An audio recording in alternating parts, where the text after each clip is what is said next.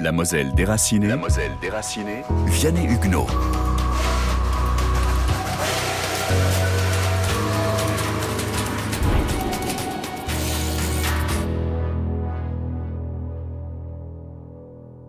Eh bien, je peux vous le dire, c'était une belle journée, une belle journée de ensoleillée, et le garde champêtre avait une clochette. Il n'avait pas de tambour.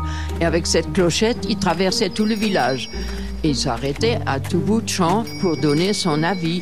Alors c'est lui qui nous a dit qu'il faut se préparer, que dès ce soir, on doit quitter le village. C'était difficile pour nous, bien sûr. On était, un peu perdus. euh, de partir aussi loin, euh, on n'avait on n'avait jamais connu un voyage aussi lointain, bien, bien entendu.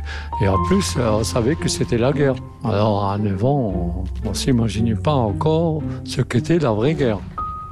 On était déjà, premièrement, dans un état un peu euh, anxieux et tout. On ne savait pas ce que ça va donner. Et puis, on était triste parce qu'on a dû quitter la maison et tout. Euh, on était quand même tous des paysans qui n'avaient pas beaucoup voyagé. Alors ma mère m'a dit, écoute, tu t'habilles en vitesse et tu mets euh, trois pulls. euh, enfin, j'avais un, un manteau, j'arrivais à peine à le fermer parce que tellement j'avais d'affaires sur moi. Et puis elle s'est occupée de mon petit frère euh, qui était né euh, en, en février euh, 39 et euh, donc était tout petit.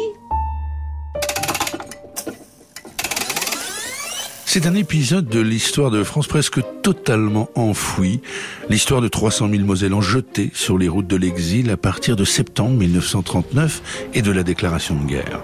Selon le plan d'évacuation des zones frontalières, il s'agissait d'abord de vider la zone rouge, la plus exposée à d'éventuels combats, une bande coincée entre la ligne Maginot et la frontière franco-allemande.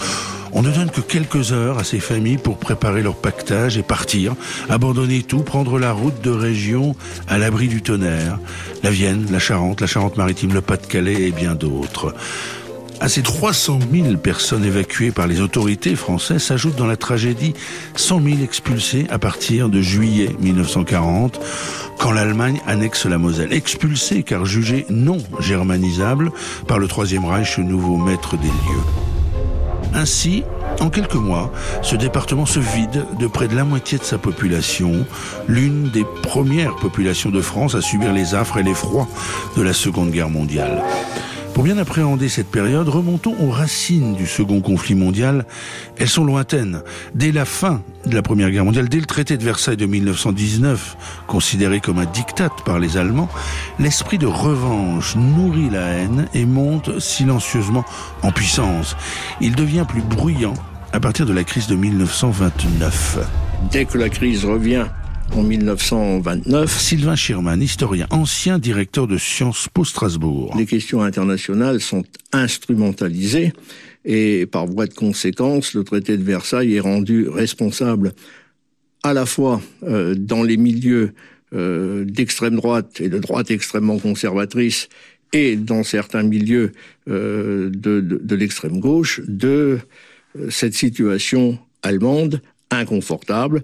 Et donc euh, celui qui promet de remettre en question ce traité de Versailles, celui qui promet de redonner à l'Allemagne une forme de dignité internationale, celui qui fait euh, de l'étranger, du juif, des alliés, le bouc émissaire de cette situation allemande, celui-là euh, remporte la mise en 1933 par son accession à la chancellerie. Il s'agit d'Adolf Hitler et du NSDAP. Et à partir de ce moment-là, en fait, vous avez une accentuation de cette politique révisionniste, une remise en cause euh, constante de l'ordre européen. J'allais dire, tout est utilisé pour la revanche. La France ne voit pas arriver le danger, bercée entre l'insouciance des années folles et un puissant mouvement pacifiste né du fameux plus jamais ça. Le français euh, de l'entre-deux-guerres est relativement pacifiste. Il a laissé une partie euh, de ses meilleurs fils euh, sur les champs de bataille de la Première Guerre mondiale. D'ailleurs, il y a un exercice que l'on peut tous constater. Allez voir, je ne parle pas spécifiquement de l'Alsace-Moselle, mais allez voir les monuments aux morts euh, dans la France des autres départements. La liste des victimes de la Première Guerre mondiale est toujours plus longue que la liste des victimes de la Seconde Guerre mondiale. Donc, le français est profondément pacifiste parce qu'il n'a plus envie de revoir cette saignée.